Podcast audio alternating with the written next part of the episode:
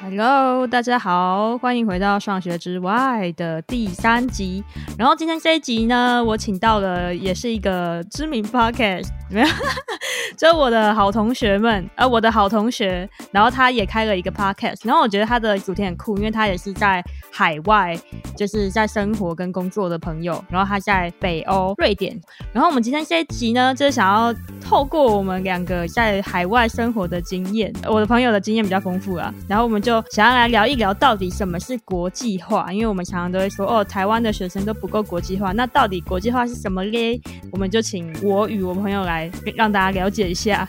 听起来好球！那我们来欢迎 Tony 谢。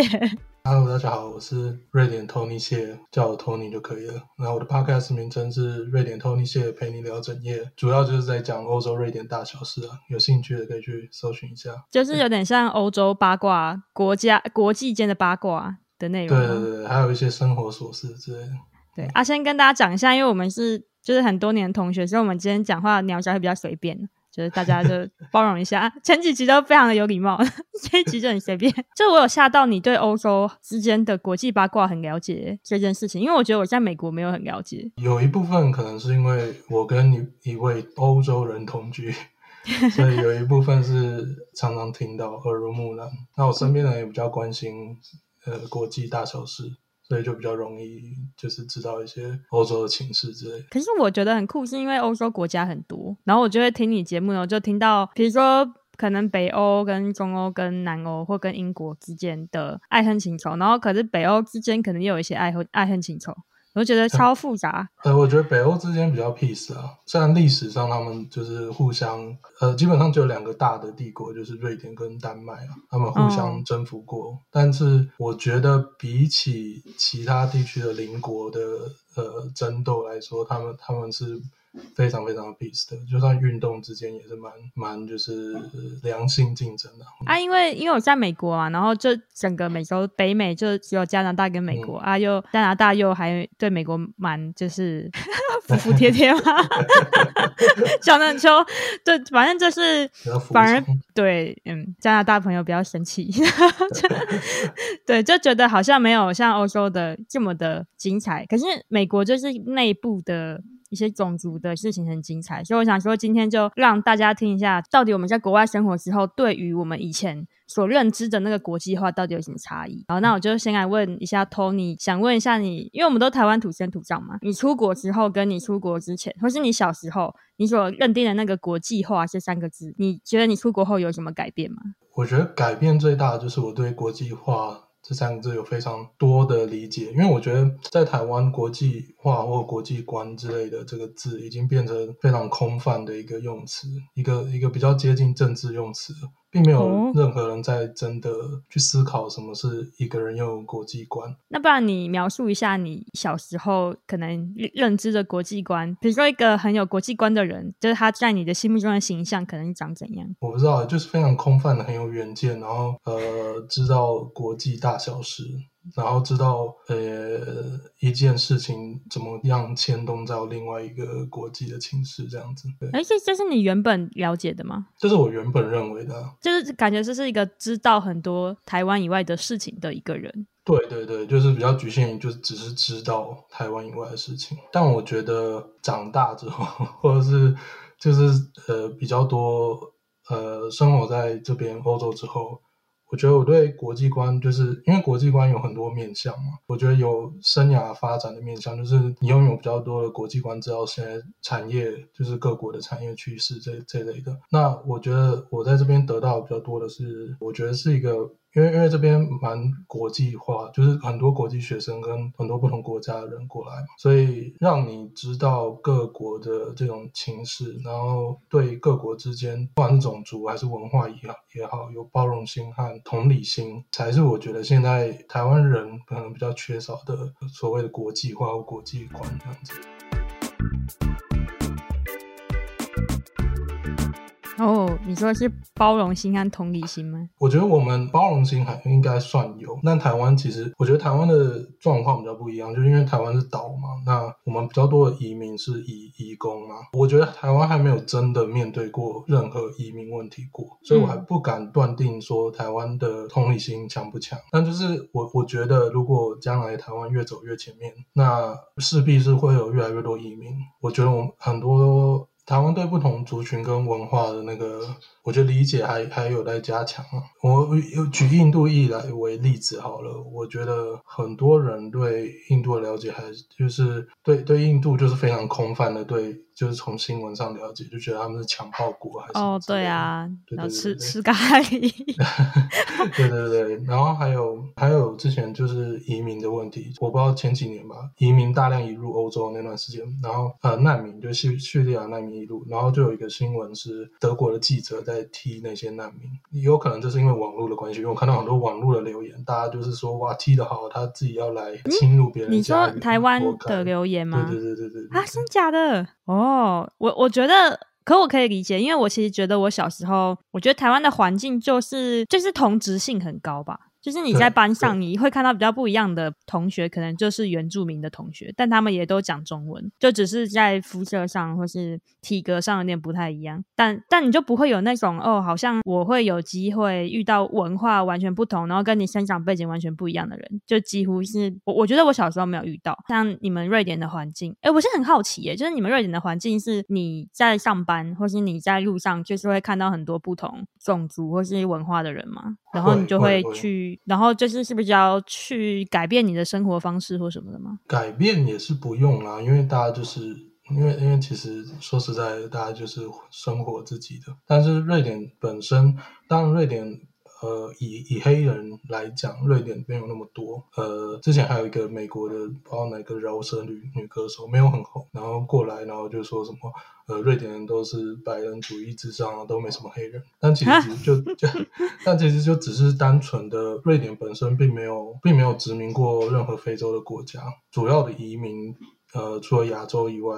呃，主要就是中东中东地区的移民这样子。当然，这些中东地区的移民，尤其是初期的那种中东地区的移民，就是呃，其实还蛮融入在呃瑞典社会当中。那近年来，主要是因为难民的关系。那难民的涌入，刚开始瑞典也是非常的欢迎，因为瑞典本身就是一个呃，虽然他们他们不止标榜人权，我觉得他们在精神上面还有。法律上面其实是真的蛮注重人权的。那当时就是中东很多战争嘛，所以他们就呃接受了大量的移民。那这个移民在近年来就是造成了非常多的麻烦，因为他们没有找出一个非常好的办法让他们融入整个社会，那就变成他们成天都混在一起。他们混在一起，对瑞典这个国家就没有认同感。那没有认同感，他们就会跑去其他地方找认同感，像是帮派呀或之类的。所以最最近这几年造成的治安问题蛮蛮严重的。最近他们对反移民的这个情绪是比较高涨的。像像我本身我也是移民，但我我是工作的这种移民，他们还反而就是不会那么不理智，说你只要是移民他都烦。他就是目前就是我觉得你有在影射相关影射。我我的没有没有影射，但就是美国，我觉得美国反移民反的反的很很很古怪，直接讲出来让你知道。对对对对，美国美国我我不知道，我觉得可是要要跟那种种族歧视或之类的人呃讲道理吧，就是没没有意义的。嗯，但我我是觉得以瑞典而言啊，他们反移民是主主要是他们觉得中东地区人不敢不但带来呃呃。不是中东地区的人，中东地区是难民。如果是普通的人的话，其实还好。但主要是难民，他们来瑞典政府要安置嘛，所以是用纳税人钱。那再加上呃，短期之内其实并没有看到他们有付出什么劳力，然后回馈这个政府，所以后来就越来越多反移民的浪潮这样子。嗯嗯嗯，我觉得我觉得现在就是有听到有感觉到说，像如果以瑞典为例子的话，我觉得可能是地缘关系影响，然后还有就是。刚好周边的国家就是可能会有像难民或是比较会输出的一些不同不同背景的人口，就是会输出到欧洲。嗯、所以其实我觉得台湾可以想象一下，就是其实这是整体的人口的组成的状态是跟台湾很不一样的。然后很多都不是大家一起长大的，像这样，或是说可能是第一代或第二代了。哎，所以所以你们应该有很多中东的，可能是第二代的人吧，或第三代的人。对对，对呃，不只是中东，像。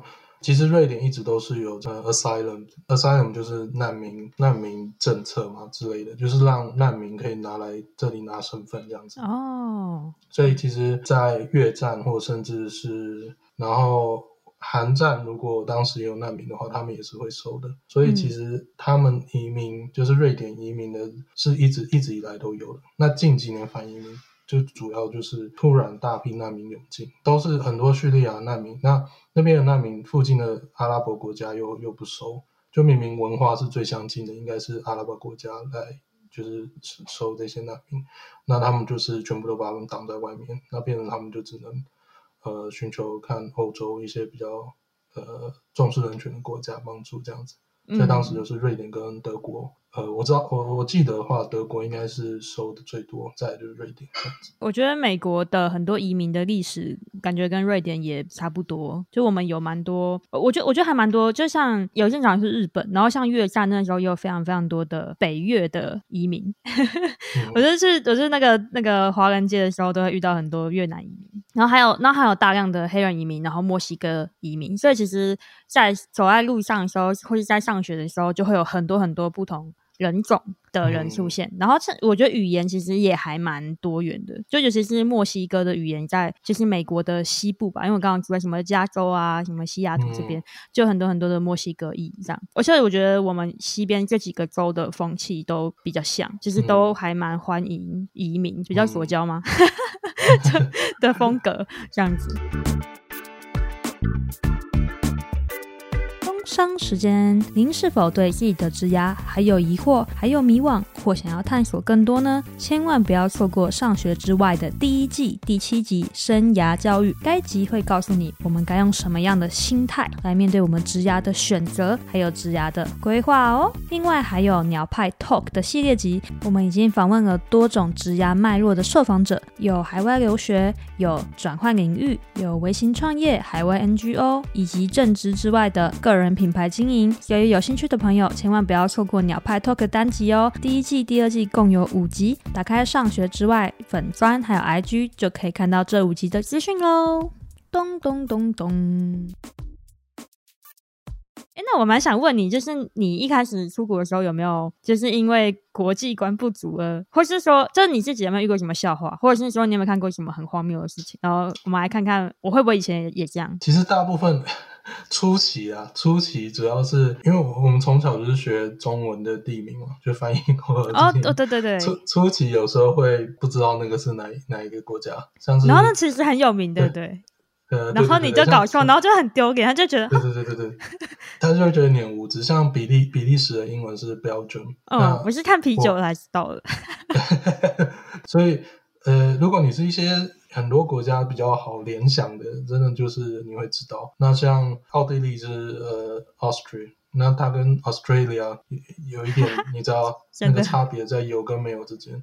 所以初期是这种比较，嗯，你知道 rookie mistake 语言上或是就是用语习惯上面的。对对对对对对对，就是还要还要习惯一下说。当然那样的国家不多了，大部分你都还是可以猜到，像是像是像是 Estonia，你就可以猜到它是爱爱沙尼亚或什么东西尼亚之类的，你就还会有一个概念这样子。因为我之前我私底下就有跟你分享过，我觉得我自己有一次。是很白痴的，就是呃，就是我遇到我们公司聚会遇到一个巴勒斯坦人啊，呃，不是不是印度旁边那个巴基斯坦哦，是跟以色列对抗的那个，说对抗其实不太不太准确啊，就是被被以色列霸凌的那个呃巴勒斯坦，那那个巴勒斯坦人就在跟我解释那个国家有。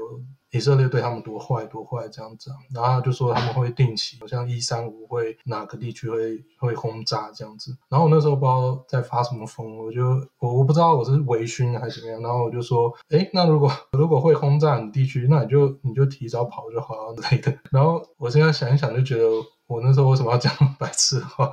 诶，那他怎么回复你啊？他是无言吗？还是？哦，我觉得应该是尴尬又不失礼貌的微笑。他好像想要解释说，重点不是，重点是我逃不逃得掉。对对对对，重点是他们一直就是定期的这样轰炸。台湾有类似的那个吗？嗯、心情？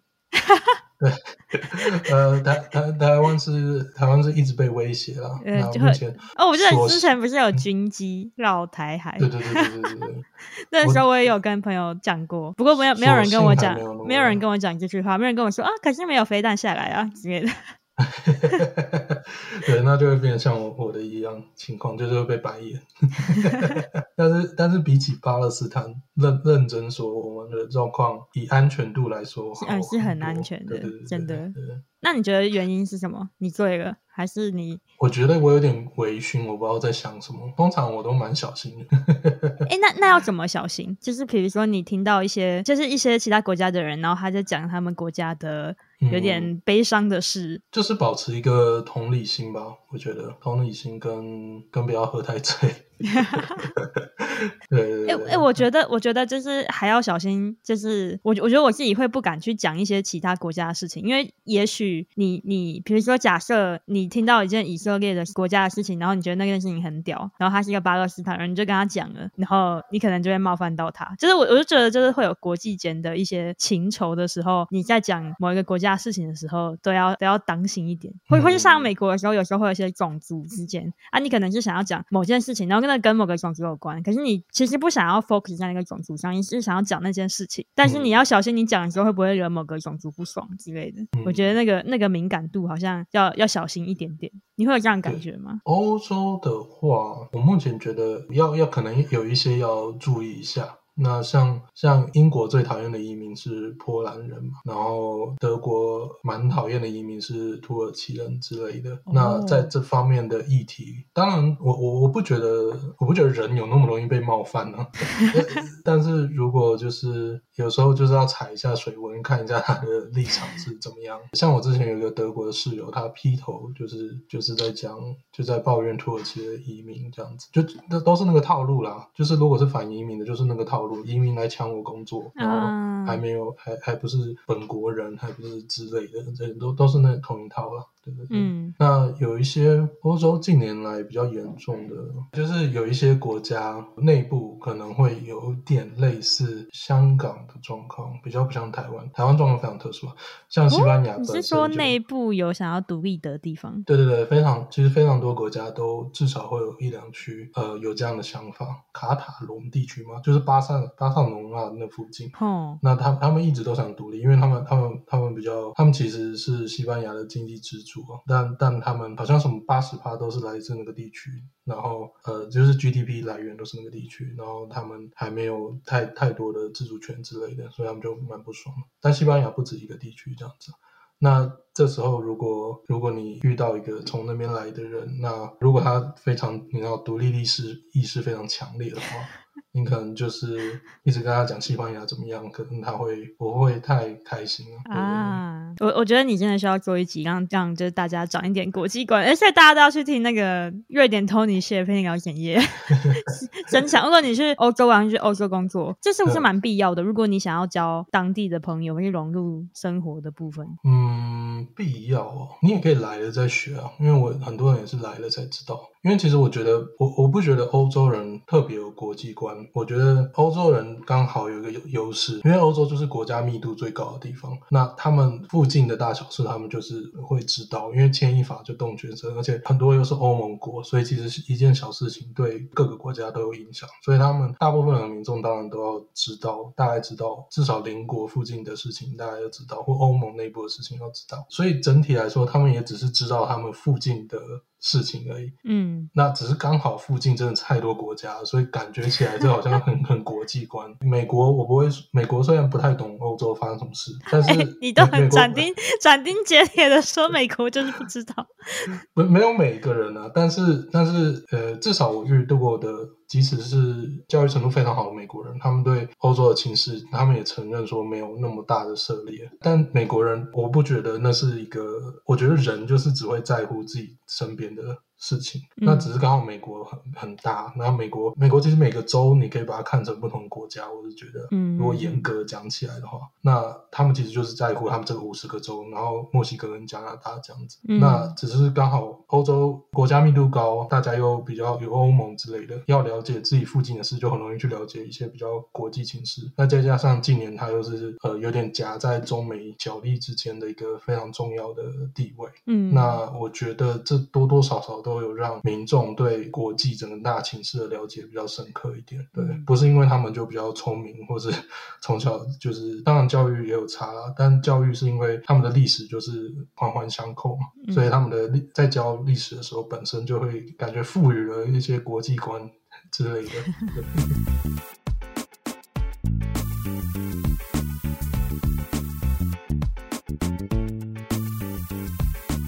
你小时候会有觉得已开发国家的人，就直接讲，我小时候就觉得就是白人的国家啦。小时候比较无知，就是就会觉得他们一定比较有国际观。你会有这样的想法吗？对，会会会真的觉得他们比较知道大小事，对对对，哦、会比较厉害。哎，可我来美国之后有一点这样，砰，就就我觉得就像你说的，就真的就是大家就是关心自己附近的东西。对，而且呃，因为我觉得美国的州很多嘛，所以我觉得不同州的教育其实差很多，然后教育不一样，或是那个。州的风气不一样的时候，他们会在意的事情就会就会有些会再更窄啊，有些会就稍微比较宽广一点。那我就很幸运啊，我在西岸，可是我还是会认识一些就是比较没有，就也是比较像活在自己国家或活在自己州内的那种类型、那种习惯的人。因为我觉得我以前也是嘛，就是也没什么好丢脸的。我也许很多台湾的听众也是，我们我们最了解的就是东亚发生的事嘛，什么日本啊、韩国啊、中国，我们每天都在听啊，香港什么之类的。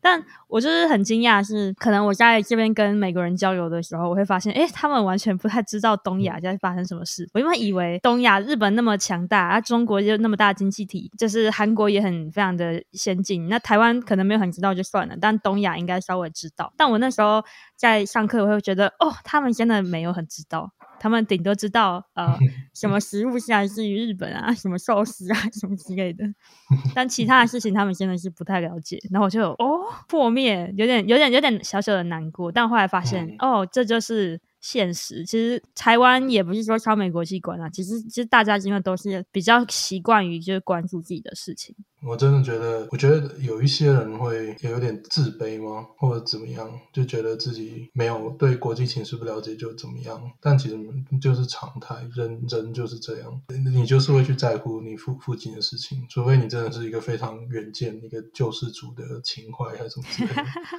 不然，其实在乎自己身边的事情是是很正常的，所以，所以我才觉得国际观跟人民要有国际观，这个这这句话已经在台湾沦为政治的用语，它背后并没有一个实质的意义在啊，我觉得。嗯嗯，哎、欸，我也觉得，而且我觉得我小时候有一个我觉得很大的问题是，我以为英文好就等于国际观很好，嗯、你会有这样吗？嗯我现在觉得现在是太傻了。有有有，对对对，完全是两码子的事情。我我我觉得应该是因为我妈，我妈非常非常崇尚，她非常崇拜英文好这件事这件事情。我爸妈都非常、哦、对对对，就让我觉得以为就是对英文就是接轨国际的。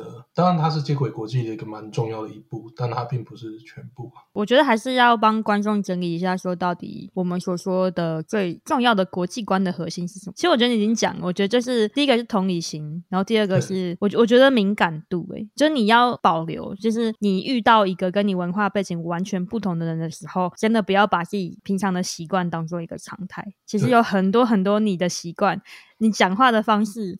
或是你你觉得礼貌的方式，都跟其他国家礼貌完全、嗯、完完全全的不一样。然后你讲的笑话，他们可能会觉得有点冒犯。我觉得这都有可能会发生。我我在美国感受很深啊，我不我不知道你有没有类似的感觉？有啊有啊，就是当然不同文化长大的孩子，那个出来的整整个个性跟。呃，风格还有民族性的都会觉得不一样。对，我觉得就像你说的，总结的已经很好。我觉得一切其实都都是来自同同理心啊。台湾接受的文化多元性就是我们附近东亚这一块。那将来如果以后台湾越来越强大，那越来越多不一样的文化会渗入到我们的生活当中。那我们要怎么呃拓展我们的同理心到更不一样的文化上面？这又是台湾之后有可能会面对的议题。我们好严肃哦。哎、欸，我。我想问你，因为我觉得我很深刻发现这件事情，是因为我来美国之后发现我是少数族群，嗯、就是你会觉得生活真的要努力一点，你才有办法去跟上，就是生活中很多很多的，无论是课业啊、交朋友啊，或是找工作，你都要再努力一点。然后这个时候，我觉得你就会因为就是这个国家或是这边的人的文化多样性很高，或是文化差异很大，而有很大很大的感触。可是我以前在台湾就没什么这样的感觉。然后我蛮想要问你，就是你到欧洲之后会。因为你你是少数的有什么感觉吗？或者说你有没有一些觉得哦，就是欧洲人真的跟我们很不一样的地方？如果你你不好好搞懂，你今天会混不下去。这有很多面向。首先，我觉得，我觉得。呃，瑞典本身整个气氛不会让你觉得你种族是少数还是什么样。像我说的，他们有非常多的移民的历史，还有有钱的白人都会 领养一些小孩，所以呃，就是亚洲面孔，他们很多也会认为你就是本身就是瑞典人或之类的。哦，哎、呃，这跟我想的不一样哎，我其实还是觉得应该七十八是白人，还还是还是很高比率是白人，但是我觉得他们整个社会，不管是法律还是是教育还是观念也好，他们非常的尽力的不要把种族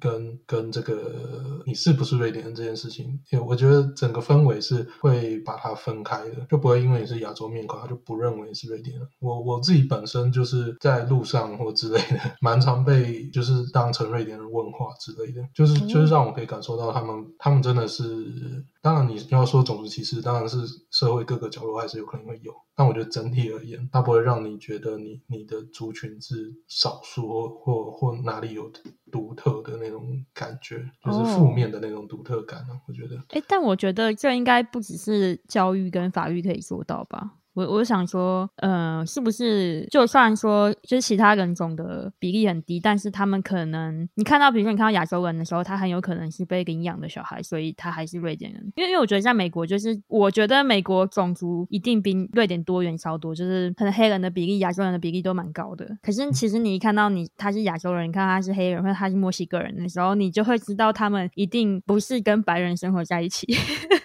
就 是美国是分开的，大家都是分开住的。然后就是，除非是在都市里面，可是就算我们生活在都市里面，我们都会有什么呃，台湾西雅图妈妈团啊，台湾西雅图同学会，就是你会知道，在美国的不同的人人，不同国家的人，还是会想办法想要跟同一个性质的人在一起。